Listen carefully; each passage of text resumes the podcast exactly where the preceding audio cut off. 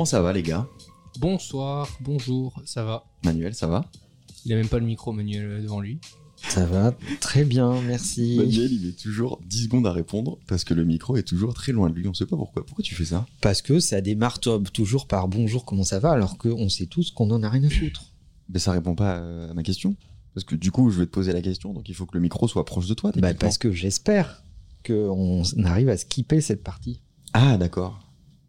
Alors, point moi, numéro 1. Moi, ça m'intéresse comment tu vas.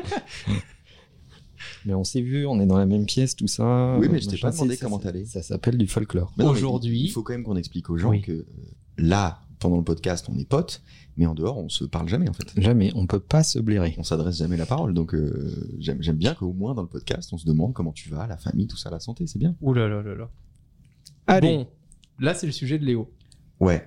Oula, il y, a un- il y a un truc autour de ça. euh, Non, mais euh, Léo, j'aime bien parce que tu sens qu'il il est content et il a une certaine façon d'amener un sujet. Déjà, il dit oh, bah, j'ai noté quelques trucs sur un truc, mais il essaie à ce qu'on lui pose des questions parce que si on s'intéresse à lui, c'est qu'on rentre dans sa conversation.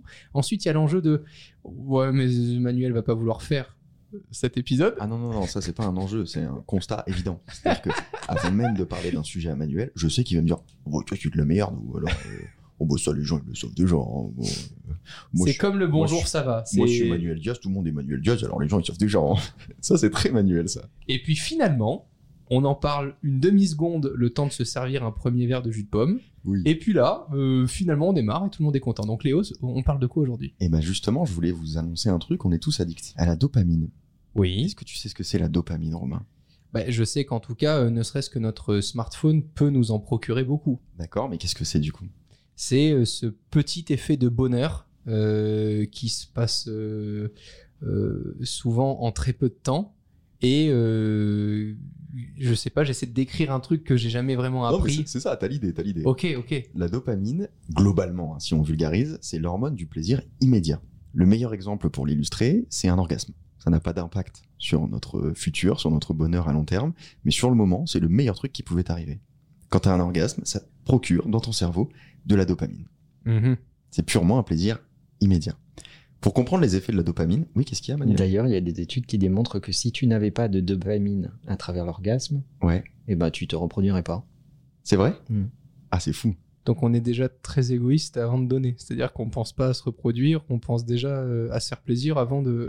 Voilà, la nature est bien faite. Si, si ça ne te procurait pas de plaisir, tu le pratiquerais beaucoup moins. Bah, c'est normal en même temps. Imagine que la sensation, c'est la même que quand tu te coupes un doit. Bon, tu vas pas y aller, hein. Ouais, c'est... c'est oui. Je crois que les, les chats, ça leur fait ça. Ah bon les, les femelles, c'est comme si on... Ouais.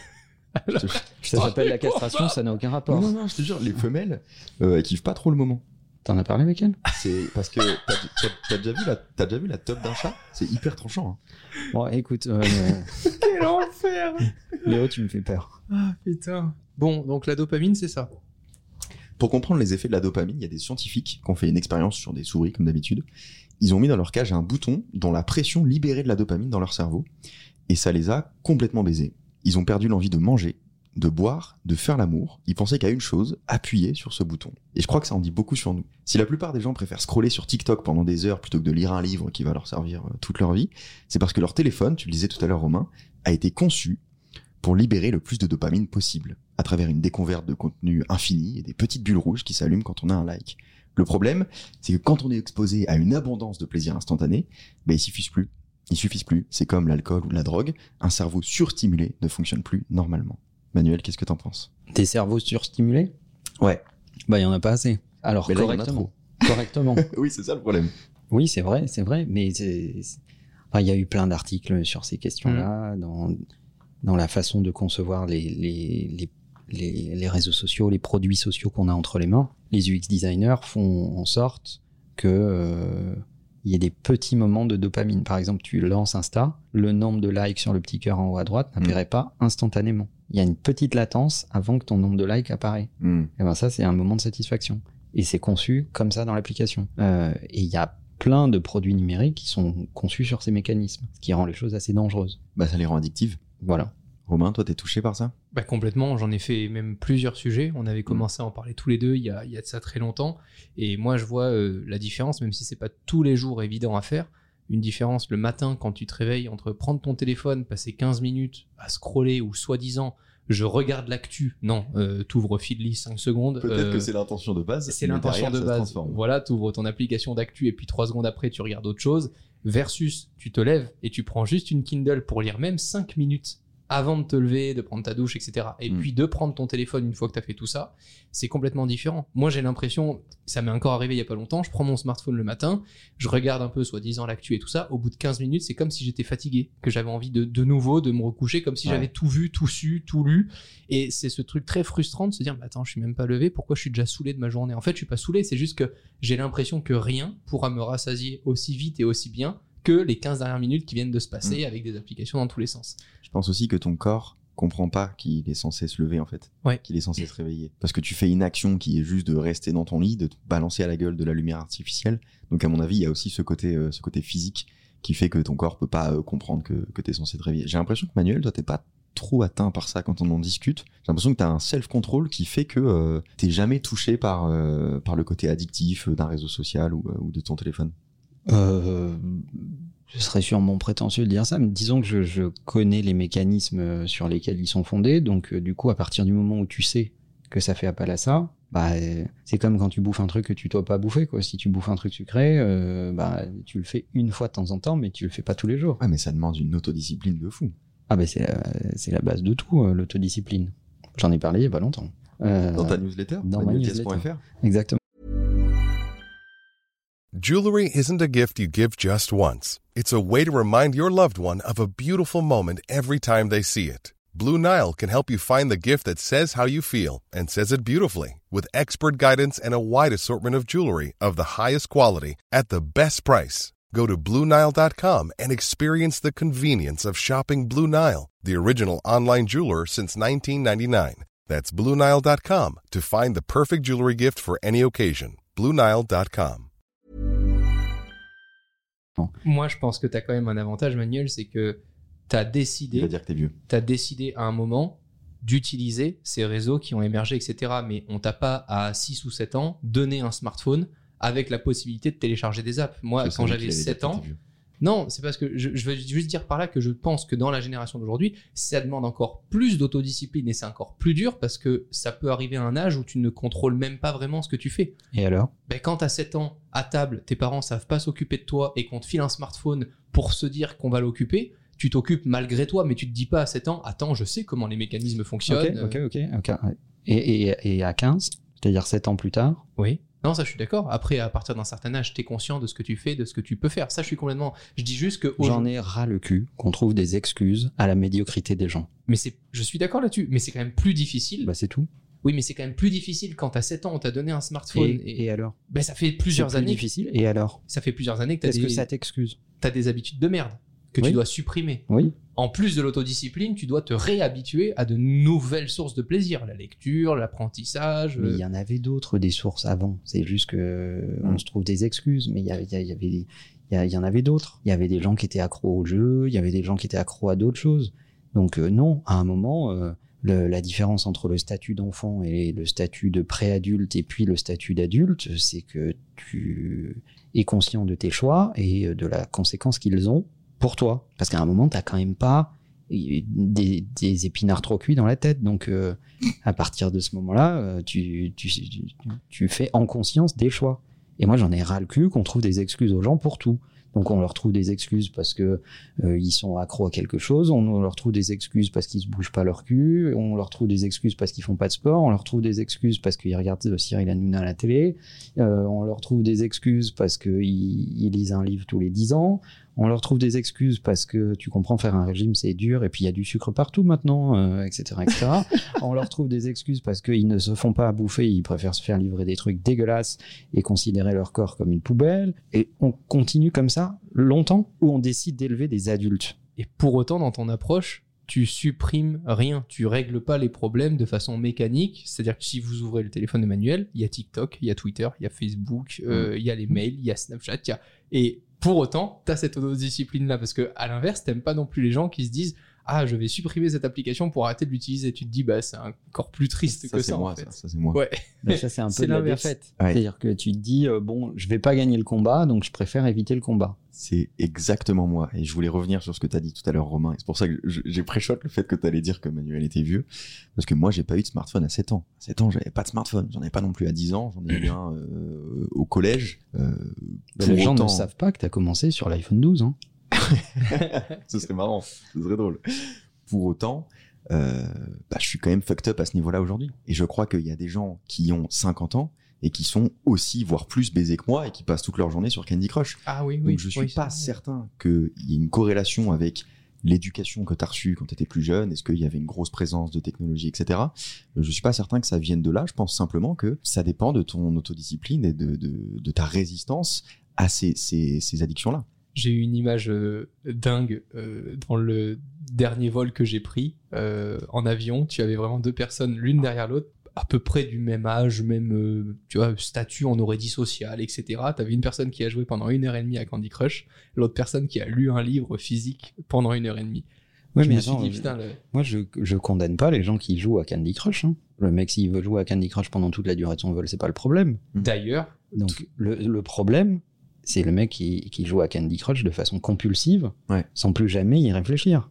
toi t'as Ah. passé des heures sur TikTok, par exemple.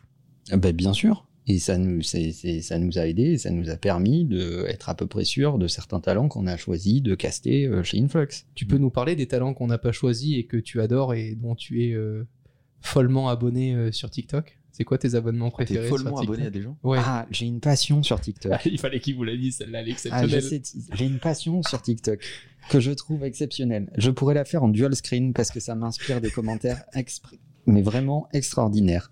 J'ai une passion pour les, tous tous les comptes qui font de la voyance sur TikTok. Ah des tirages de cartes, etc., etc. Alors, le côté, euh, si tu tombes sur ce TikTok, c'est qu'il est fait pour toi. Non, en fait, c'est que l'algo l'a décidé pour toi. En fait, C'est- déjà, ça n'a rien à voir, en fait.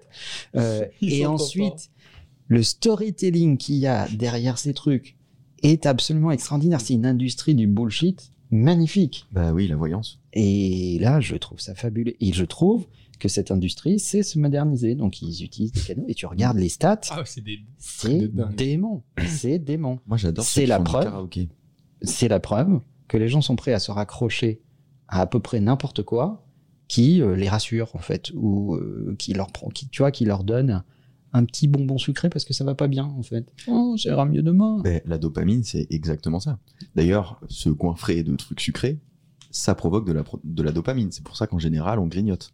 C'est-à-dire que c'est un truc qui casse l'ennui ou alors une situation un peu de tristesse avec un shot de dopamine, un shot de plaisir immédiat. C'est complètement, euh, c'est complètement lié à ça. Léo, toi, du coup, tu règles le problème en supprimant l'app. Ouais, moi, j'ai pas, euh, j'en suis pas fier, mais j'ai pas honte de le dire que je suis complètement euh, fucked up par euh, l'abondance de, de contenu. C'est un truc, Ah ouais? je consomme du contenu tout le temps, tout le temps, tout le Et temps. pourtant, j'ai pas l'impression. Ou alors, oui, Bah, je, je le vois pas, mais j'ai pas l'impression. Non, vraiment, je, je, je, je en fais même que temps, ça. tu n'as plus accès à son bureau. C'est vrai. que j'ai coupé ton accès à mon bureau. Quel connard. Non, non, vraiment, je, je, je fais que ça, que ce soit du jeu vidéo, euh, écouter des podcasts, euh, euh, de la musique, regarder, euh, regarder des vidéos, etc. Je fais énormément ce truc-là. Et j'ai du mal à, à m'en séparer. Même juste aller sur les réseaux sociaux, etc. C'est un truc que je fais beaucoup. Et Twitter, pour reprendre euh, l'exemple de tout à l'heure, je suis obligé de supprimer l'application parce que sinon j'y passe beaucoup trop de temps. Mais euh, globalement, si on, on prend ton sujet et qu'on s'élève un peu euh, et qu'on se dit, OK, euh,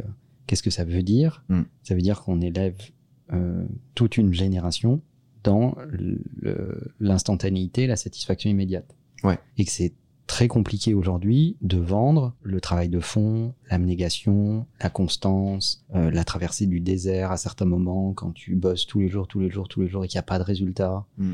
ou qui tarde à venir. Et c'est pour ça qu'il y a autant de créateurs qui euh, abandonnent. Ouais. Et d'ailleurs, vous, vous êtes la preuve de la persévérance. C'est-à-dire que euh, à un moment, le nombre d'abonnés que vous avez, le nombre de vues que vous faites, il n'est pas arrivé du jour au lendemain. Et heureusement que vous avez persévéré. Et si vous aviez été que accro à la satisfaction immédiate et à la dopamine, mais ça n'aurait pas marché. Et donc, euh, je trouve qu'il est responsable de dire, euh, même si ça n'est pas facile à vendre comme propos, que euh, il n'y a pas d'autre issue que le travail de fond, la persévérance, euh, le fait que ça va être difficile, le fait que euh, la- le, succès ne va pas venir facilement et que tout ce qui vient rapidement et facilement est en général éphémère et Mm. malsain. Parce que c'est ce qui a été très difficile euh, pour moi. Je, je pense que je suis sauvé par mon ambition de, de raconter des choses et de le faire bien. euh, parce que sinon, ce truc-là, euh, Mm. d'être- cette addiction au contenu et aux réseaux sociaux, etc., ça m'aurait, euh, ça m'aurait tué en fait. Et tu avais donné une clé à un moment qui était intéressante, Manuel, c'était euh, choisissez bien, par exemple, les contenus que vous allez regarder ou auxquels vous allez vous intéresser. Moi, je pense par exemple aux livres. Je pensais pas trouver de la dopamine, mais de la bonne dopamine dans des livres, mais des livres qui me plaisent, sur lesquels je peux parfois retenir des phrases sur ma Kindle, etc. Je classe après mon truc en Mm. notes et tout. Même 20 minutes par jour, je sors de ces 20 minutes et je me dis, tu vois, même si j'avais rien fait d'autre dans la journée, j'ai appris et j'ai noté des choses que j'aurais pas euh, pu faire hier et ça me donne juste un, un sentiment de satisfaction perso. quoi. Bah ça c'est super. Après le problème c'est qu'il faut arriver à passer à autre chose que boulet bill quoi. Mais euh, Quelle patte tu parles de Elon Musk et, et de Jordan Belfort quand tu dis Voléville, c'est c'est à, ça? peu- c'est à peu près ça. C'est de plus en plus ça d'ailleurs. On a quand même fait deux épisodes. hein. Euh, on a fait notre BA. hein. Ça fait plaisir. hein. C'est vrai, on arrête de parler de Jordan Bell. Ça suffit. C'est quoi euh, pour vous votre plus gros challenge euh, euh, pour être anti-dopamine euh, immédiate comme ça C'est quoi le truc auquel vous avez vachement de mal à résister? En fait, le plus gros problème autour de ce sujet-là, c'est que le téléphone, la télé, le, le jeu vidéo, tout ça, ou la masturbation, puisqu'on parlait d'orgasme, c'est tellement facile, c'est tellement accessible que si tu te construis pas une carapace et une autodiscipline, tu vas forcément tomber là-dedans. Tu vas forcément choisir de prendre ton téléphone pour scroller TikTok plutôt que de lire un livre ou plutôt que de travailler sur ta prochaine vidéo parce que ça, ça va être difficile. Et ça, ça va pas être 100% du plaisir à la fin, tu vas y trouver un bonheur. Le bonheur d'avoir réussi quelque chose, d'avoir construit quelque chose de tes mains, ça c'est le vrai bonheur. Mais le plaisir immédiat, il est tellement facilement accessible et il te récompense tellement sur une très courte durée, mais il te récompense quand même et tu ressens ça dans ton cerveau que tu vas toujours choisir cette solution-là. Et c'est ça qui est hyper dangereux. C'est que c'est un cercle vicieux. Tu deviens addict à ce plaisir momentané, instantané, et tu es obligé de le reproduire en permanence, en permanence, en permanence pour que ça perdure. Le problème, c'est que plus tu connais ce bonheur-là, plus tu en as besoin et plus il t'est difficile d'accès. Donc les plateformes, ton smartphone, etc., ils sont obligés de renforcer ce lien-là que tu as avec ce téléphone, de mettre toujours plus de likes, de, de sonorités, etc., pour te rendre encore plus addict. Toi Léo, du coup, ça serait Twitter? Je pense que je pense que c'est Twitter, ouais, parce que c'est là qu'il se passe euh, le, le plus de choses et tout. Ouais, ce serait Twitter. C'est mais c'est pour ça que je supprime tout le temps cette application. En fait, je passe ma vie à supprimer Twitter. Et toi Manuel? Mon, mon avis sur cette question?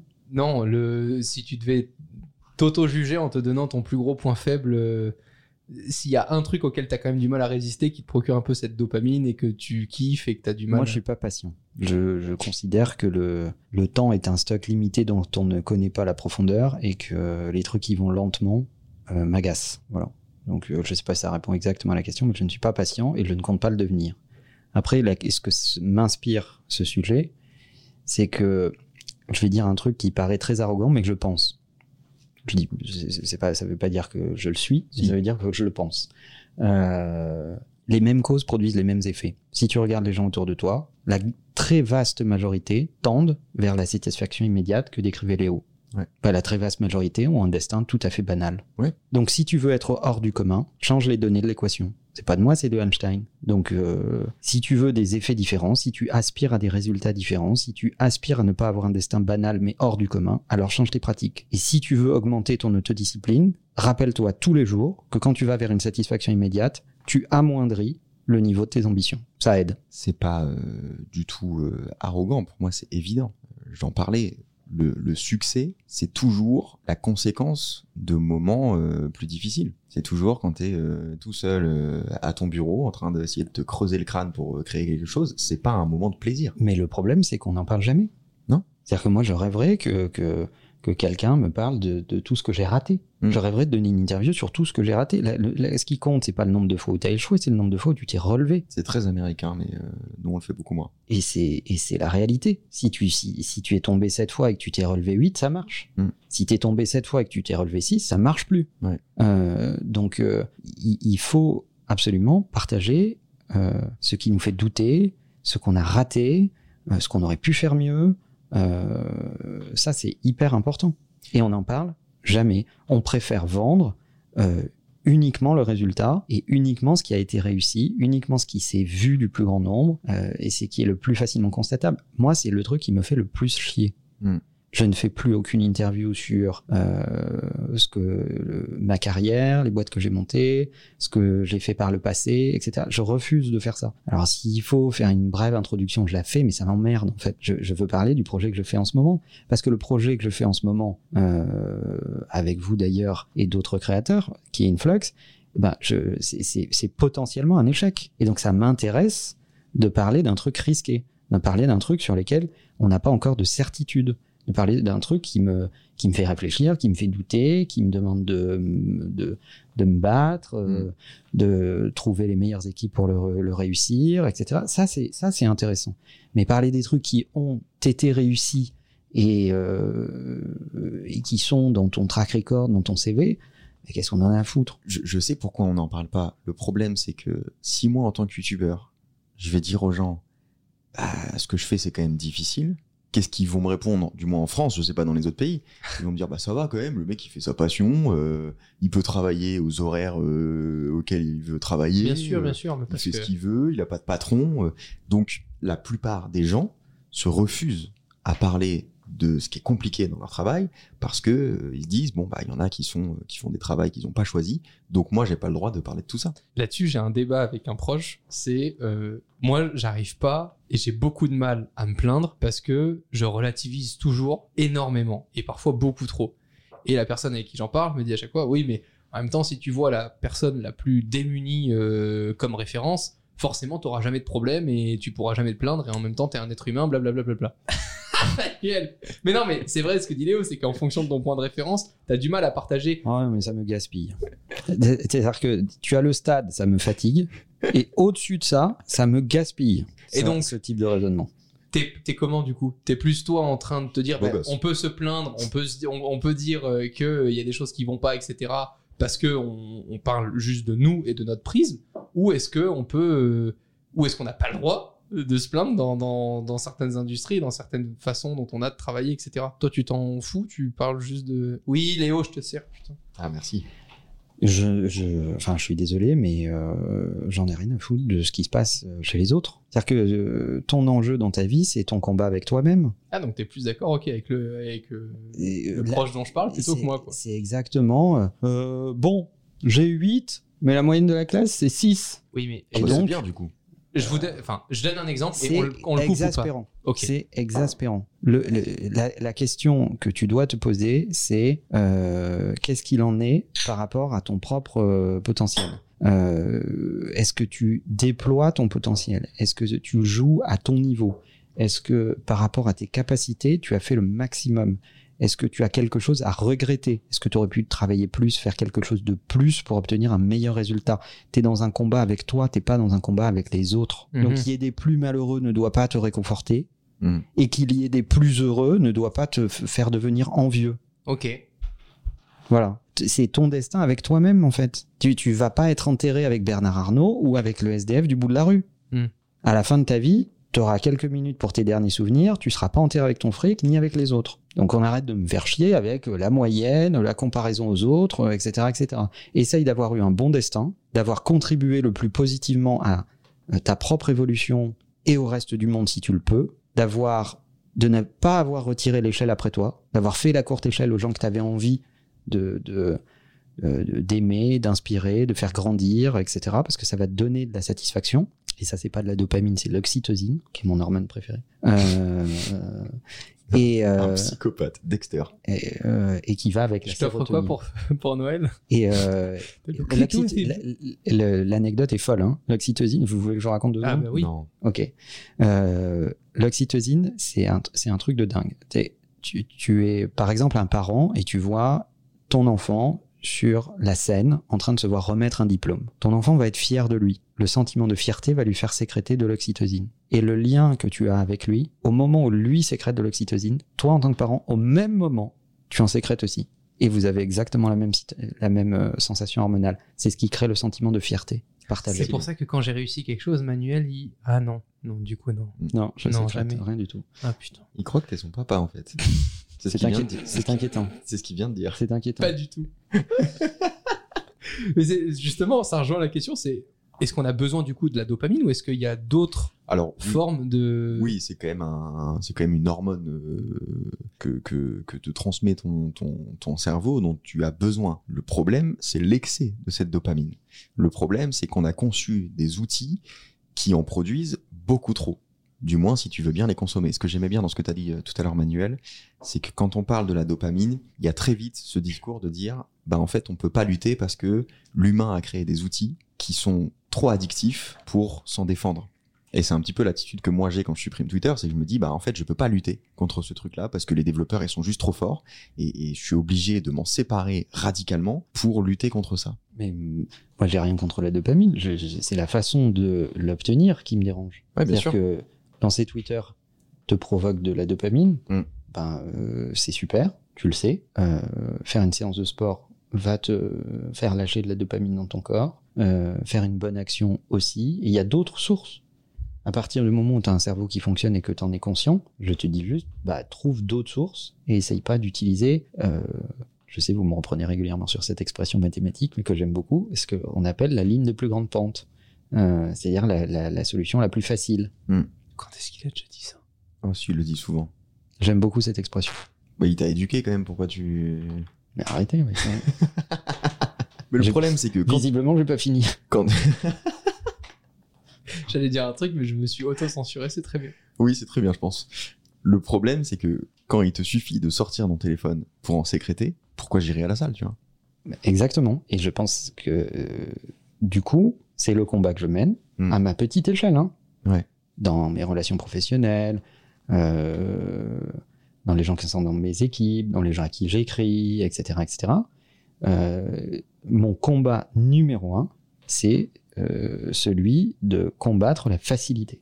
Ouais. Je pense que tout ce qui s'obtient par la facilité est dangereux, éphémère, fabrique le syndrome de l'imposteur et une, une génération de grands déprimés qui arrivent à grands pas. On en voit déjà Ouais. euh, de plus en plus de gens qui ont eu des succès très éphémères euh, dont ils ne connaissent pas euh, les ressorts, dont ils n'ont aucune idée de l'aboutissement, de la durée. Mm. Donc en fait, ça fabrique de l'angoisse à grande échelle. Ouais. Et, et c'est pour ça que je suis euh, si euh, avec, avec autant d'animosité contre la télé-réalité, par exemple. Ah, je suis d'accord. Mais ça fabrique de l'angoisse parce que t'as aucune perspective. Mais parce que tu sais Parce même, tu, tu, tu sais même, rien. tu sais même pas pourquoi Mm. il t'arrive ça. Ouais.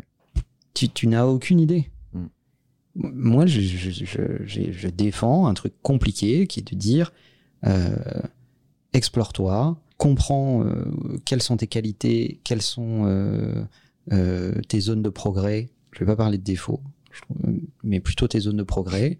Euh, quelles sont les zones dans lesquelles tu dois pas du tout aller? Parce que de toute façon, ça te fait peut-être envie, mais tu n'as aucune capacité là-dedans. Hmm. Euh, euh, sois réaliste, travaille, progresse, apprends, réitère. Euh, voilà, c'est ça qui m'intéresse. Parce que ça, ça fait des, des, des, des personnalités qui sont capables d'appréhender l'adversité de ce monde. Est-ce que vous saviez qu'il y a une solution à ça? Il y a des gens, alors je ne veux pas dire des scientifiques parce que je ne sais pas du tout à quel point c'est scientifique, il y a des gens qui font des détox de dopamine. Hmm. ça consiste à te couper de ces plaisirs immédiats dans une période donnée pour stabiliser tes niveaux de dopamine dans le cerveau et resensibiliser ton cerveau à des plaisirs plus naturels. Genre trois jours sans technologie. Exactement. Tu prends un week-end, pas de téléphone, pas de télé, de jeux vidéo, d'alcool, de masturbation, de grignotage, tout ce qui te procure un plaisir immédiat, mais qui est mauvais pour toi à terme. Tu fais rien de tout ça. Rien qui pourrait tuer ton ennui par un plaisir immédiat. Ça va pas être le meilleur week-end de ta vie, mais l'objectif, c'est précisément de t'ennuyer. Pour que par contraste avec l'ennui, les tâches difficiles, qui te sont bénéfiques à long terme, Mm. paraissent agréables. Et depuis tout à l'heure, on fait juste des vannes, etc. Moi, j'ai aucun problème à parler de ça. Euh, la masturbation, c'est une catastrophe. hein. Ah les oui, périodes, je, je le dis sans déconner, s'il y, a des- y a, il y a des jeunes qui nous écoutent, etc., et qui se disent euh, putain, je me masturbe deux, trois fois par jour, etc., tu arrêtes pendant trois jours, tu vois ton niveau de concentration, ton niveau aussi d'excitation à faire les choses, etc. Enfin, euh, vraiment, t'es une loque hein, en te Parce- masturbant tous les Parce jours. que la, au-delà de la masturbation, la dopamine agit aussi sur ton niveau de, de concentration, sur ton humeur, etc. Complètement. Et en plus de ça, tu peux devenir précoce en te masturbant beaucoup trop. Donc, euh, Ah ouais? ouais, un excès de dopamine, quel que soit le domaine, a des conséquences à long terme qui sont assez dramatiques. T'as jamais fait toi Manuel un deux jours euh, Déto- Détox. de- détox de dopamine. avec des gens? Mais moi, j'ai- trop. j'ai trop envie de le mettre en place, j'en ai besoin. Ouais, t'avais fait un. On avait fait trois jours sans technologie, mais Ouais. ce- cette expérience-là m'a appris que effectivement à long terme, euh, ça n'a pas d'impact, mais tu ressors de ce truc-là, t'es revigoré, c'est exceptionnel. tellement bien. C'était incroyable. Alors là, c'était très extrême, on n'est pas obligé d'aller jusque-là, d'aller dans une cabane. euh, Ouais, c'est ça qui m'ennuie en fait. Dans- C'est dans les c'est- bois. c'est l'approche, euh, c'est des, des régimes extrémistes en fait. Mm. Tu supprimes ça, ça, ça et ça. Bon, t'as un élan de, de motivation qui existe. euh, tu Mm. vas le tenir pendant un certain moment et puis à un moment tu vas craquer parce que dès que t'es dans un système extrémiste, tu peux pas le tenir longtemps. Et euh, moi, je préfère l'approche réfléchie, raisonnée, qui s'appuie sur ta compréhension des choses et euh, qui ne nie pas le fait que la tentation existe, euh, mais qui t'apprend à la gérer ou qui t'apprend à, à la doser. en Pour- fait. P- Juste pour donner euh, un- une observation sur Manuel, parce qu'il il va avoir du mal à parler de lui comme ça, mais moi je, je le vois faire. Ce qui est dingue, c'est que parfois en pleine année, en pleine semaine, Manuel peut te dire je prends une semaine, contacte-moi que pour les trucs urgents, etc. Et il va faire un call dans la journée, mais ça sera le call où il aura vraiment de la valeur à être là, etc. À d'autres moments, en pleine vacances, euh, il va solliciter beaucoup, etc. parce qu'il sait que c'est le bon timing pour le Mm. faire. Et à d'autres moments, dans les week-ends, mais je pense que s'il envoie deux SMS, c'est le bout du monde. Alors que quand je vois le regard que posent les gens sur Manuel, qu'ils le côtoient un minimum, ou certains créateurs, etc., ils pensent que Manuel a un, a un smartphone greffé dans le bras et qu'il passe sa journée au téléphone. Peut-être. Et, et moi, je suis mort de rire parce que parfois, je, je le vois dans, le- dans son bureau. Il y a un article et pendant une heure, euh, euh, personne. Enfin, il peut être dérangé, mais il répondra jamais parce qu'il sait que sa valeur se passe maintenant sur ça, sur ce qu'il va lire. Et, Mm. et c'est euh, avec beaucoup de difficultés, mais c'est là que j'ai appris la différence entre la quantité et la valeur de ce que tu fais. Ça Ouais. sert à rien d'être euh, en train de travailler. C'est pour ça, avec tout ce que dit Manuel depuis tout à l'heure, Manuel est pas en train de prôner le fait de travailler de 6h du matin jusqu'à 2h du mat euh, parce que sinon c'est pas, Pas bien. du tout en plus. Mais voilà, c'est surtout apporter de la valeur. Manuel, par exemple, m'a déjà dit, en pleine semaine, il m'a dit, là tu commences à t'emmerder, parfumer un cigare euh, et boire un verre de whisky. Il était 14h du bureau. Euh, ça, tu, tu seras bien Il meilleur, le fait euh, dans tous les cas, pourquoi tu lui as dit tu seras bien meilleur euh, à un café à une terrasse. Et moi, dans ma tête, je me dis, c'est pas possible, faut que je sois devant mon ordi en train de faire, etc. Mais juste parce que Manuel part du principe qu'en faisant un truc vraiment différent, etc., je vais prendre un moment pour faire ce qui a vraiment de la valeur Ouais. et je vais supprimer automatiquement euh, tout le reste. Mais moi, je fais l'éloge de l'ennui. Hein. Mais c'est c'est exactement ça que défend le- la détox de dopamine. Et justement, pour arriver à ce que tu disais, je pense que quelqu'un comme moi a besoin d'une rupture assez forte, par exemple d'un week-end de détox de dopamine, c'est-à-dire que je prends pas mon téléphone, je regarde pas la télé, etc., pour reset un petit peu mon cerveau et recommencer sur de bonnes bases. Par contre, ce que toutes les études disent euh, sur la détox de dopamine, c'est que tu fais pas ça le week-end pour le lundi matin te réveiller avec ton téléphone et reprendre tes habitudes. Bah, Bah, c'est sûr. Tu C'est fais exactement comme si tu Bah, bouffais McDo euh, juste après avoir fait 3 heures de sport. C'est exactement ce que j'allais dire. C'est-à-dire, c'est les mecs qui se disent ah, je, fais- je vais à la salle euh, toute la semaine, euh, le week-end, je peux bien manger 8 choucroutes euh, et, Ah oui, et faire toutes les entrées au foie gras. Bah, vaut mieux manger un peu mieux toute la semaine et pas aller au sport, en fait. Non, ce, que, ce que- ce que toutes les études disent, c'est que en revanche, une fois que tu as fait ça, si tu veux que ce soit efficace, Bien sûr. eh ben, il faut reprendre ton rythme de vie avec quelque chose de productif. Parce que sinon, tu vas retomber exactement dans le même piège. Tu vas retrouver le plaisir immédiat de Twitter, TikTok, euh, etc. Non, il faut reprendre avec quelque chose de productif. Et c'est là que tu vas retrouver du plaisir à faire quelque chose qui, pour toi, est bénéfique à long terme. Je pense que l'équilibre euh, et la conscience des choses sont des ingrédients très importants. Ouais. Euh, ne pas verser dans des systèmes très totalitaires Mm. et extrémistes parce que tu hypothèques tes chances de les faire durer Ouais. Euh, et avoir la conscience de ce que tu es en train de faire, de ce qui se passe, euh, qui te permet de, mesurer véritablement euh, le, prix de ton effort, le sens de ton effort, mais aussi les résultats qui vont avec. Donc plus tu es pragmatique, plus tu es éclairé, moins ta vie sera sombre. Coupez un peu le podcast et profitez du silence. Merci les gars. La bise.